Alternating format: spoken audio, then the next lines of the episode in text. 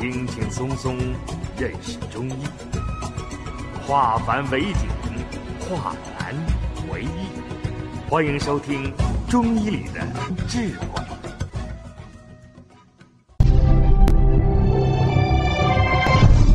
下面我们开始讲课。孩子在惊吓的时候，最缺少的是正气。人有正气，一切就好办。文天祥当年写了一首正气歌：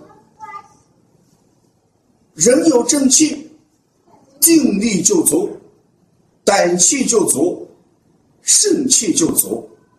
所以，由于惊吓而引起的夜啼，我们在调理的时候，把摩腹、扶正气。作为一个重点调理的穴位，啊，所以我们当判断孩子为惊吓引起的夜啼的时候，我们经常给他配用导小天心、掐揉五子节，起到一个安神镇静的作用。给他推坎宫、开天门、用太阳。拿耳后高骨起到一个安神入睡的作用，给他摩腹捏脊，起到一个扶正气、正气从，邪不可干，正气足，孩子惊吓就会得到控制，啊，这就是我们调由于惊吓而引起的。夜啼，我们再看一下第三种夜啼症，就是我们经常说的乳食停滞而引起的夜食症。小孩脾胃功能弱，加之饮食失调、饮食不当，就会导致乳食。情志，它的表现就是腹痛、腹胀。我们给他摸腹、拒按，孩子会呕吐，呕吐物是酸腐的味道。那这种液体，事实上就是我们讲的胃不和则卧不安。孩子吃多了，积滞了，积在肚子里边，产生了大量的气，形成气痛，不能很好的排便，形成食物胀痛，气痛胀痛，形成孩子夜间腹痛症。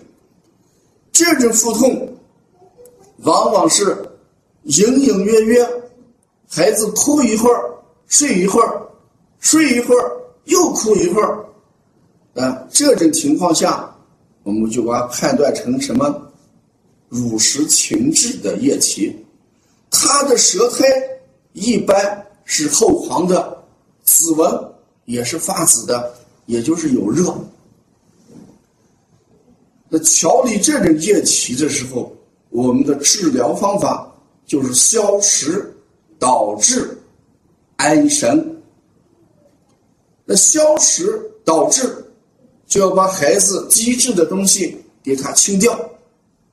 我们常用的可以给他推大肠，就是把大肠清一下，清大肠、清板门、退六腑，把积滞的东西先给他排出去。肚子排空，没有气痛，没有胀痛，孩子夜间就睡得安宁，不会醒，不会哭。第二组穴，我们还加的是掐揉小天心，掐揉五子节，掐揉小天心，掐揉五子节，在这里面。就有安神、镇惊的作用。让孩子在夜间不要啼哭，很快的再次入睡。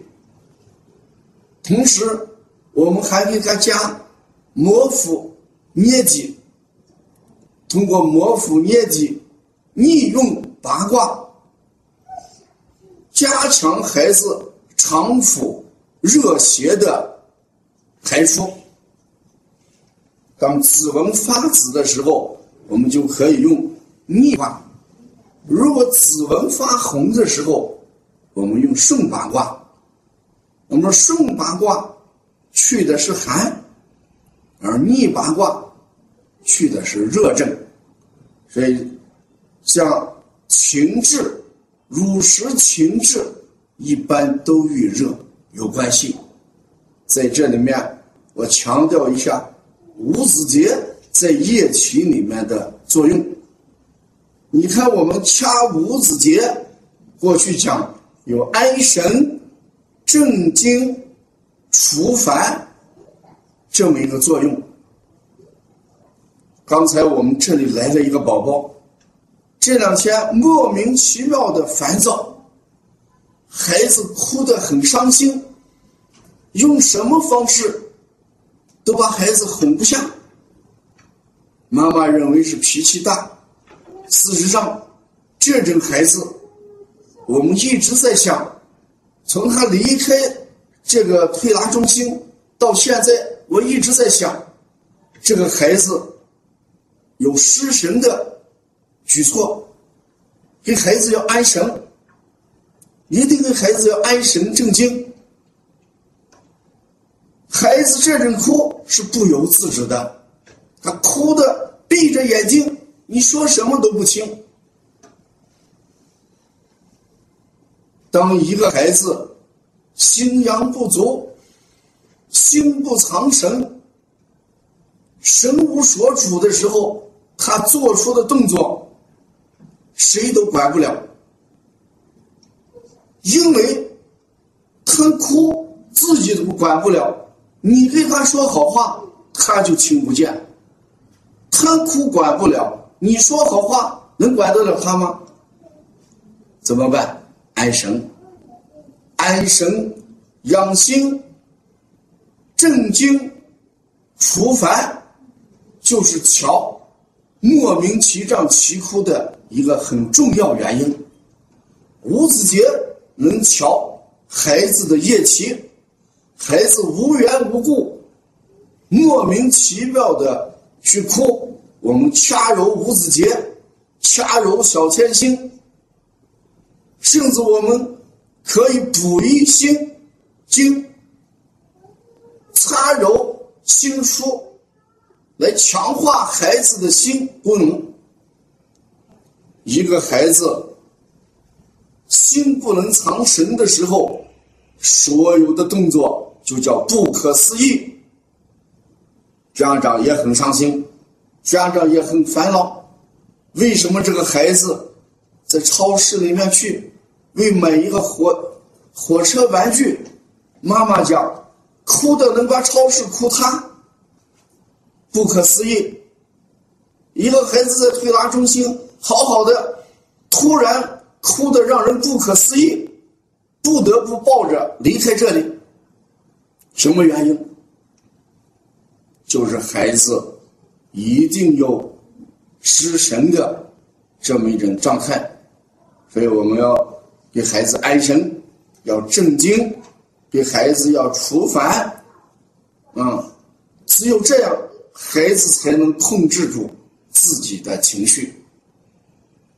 夜啼是这样，白天孩子这样啼哭，我们给他重掐重揉五子节，这是我们在调夜啼里面的五子节的一种应用。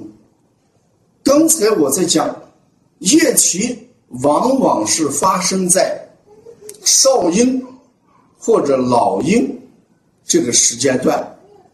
那换一句话说，什么样的孩子容易得夜啼症呢？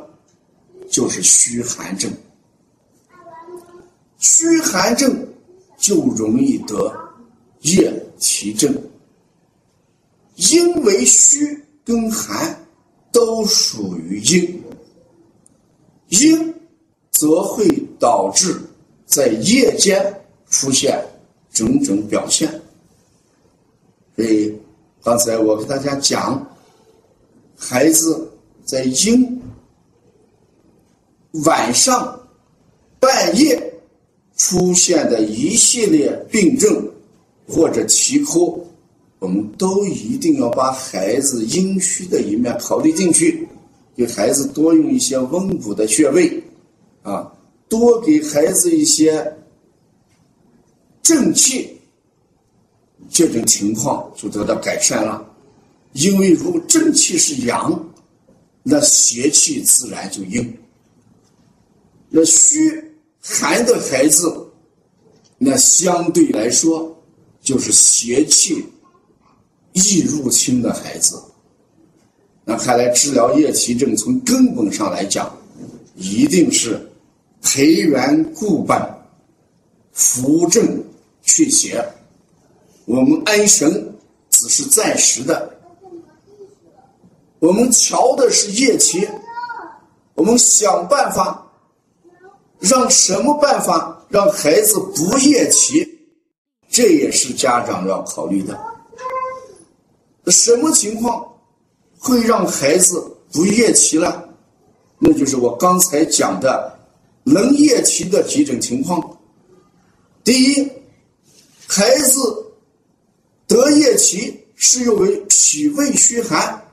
那换一个角度来思考问题，孩子脾胃不虚寒了，他就不会得夜啼症。那就要让孩子。保持一个正常的饮食习惯，这是第一点。第二点，孩子惊吓会夜啼，那就让孩子不要惊吓。怎么样才能让孩子不要惊吓？经常给孩子摸摸腹，提高正气；捏捏脊，提高正气。有些孩子耳朵特别敏感。没有脱敏，一放炮就惊吓，怎么办？我们给他经常搓搓耳聋，坠坠耳尖，搓耳聋，坠耳尖，对孩子耳部进行脱敏，孩子听到声音不会惧怕。我们不让孩子读书，让孩子在相对人多的环境里面去适应适应。孩子也就能够避免惊吓，不要太孩子封闭了，让孩子多见一些人，孩子见的人多了，慢慢就不怕人了。多让孩子接触一些异样的声音，听到这样的声音习惯了，也就不害怕了。再看第三个，就是乳食情志。经常让孩子吃少一点，少吃一点，不要让孩子低智。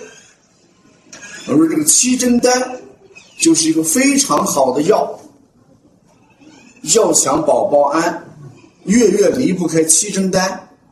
如果我们每月定时定量让孩子吃七珍丹，有三个作用。第一个作用安神。七珍丹就能安神，孩子就不会惊吓。七珍丹会导致孩子就不会因为乳食情志而引起夜啼。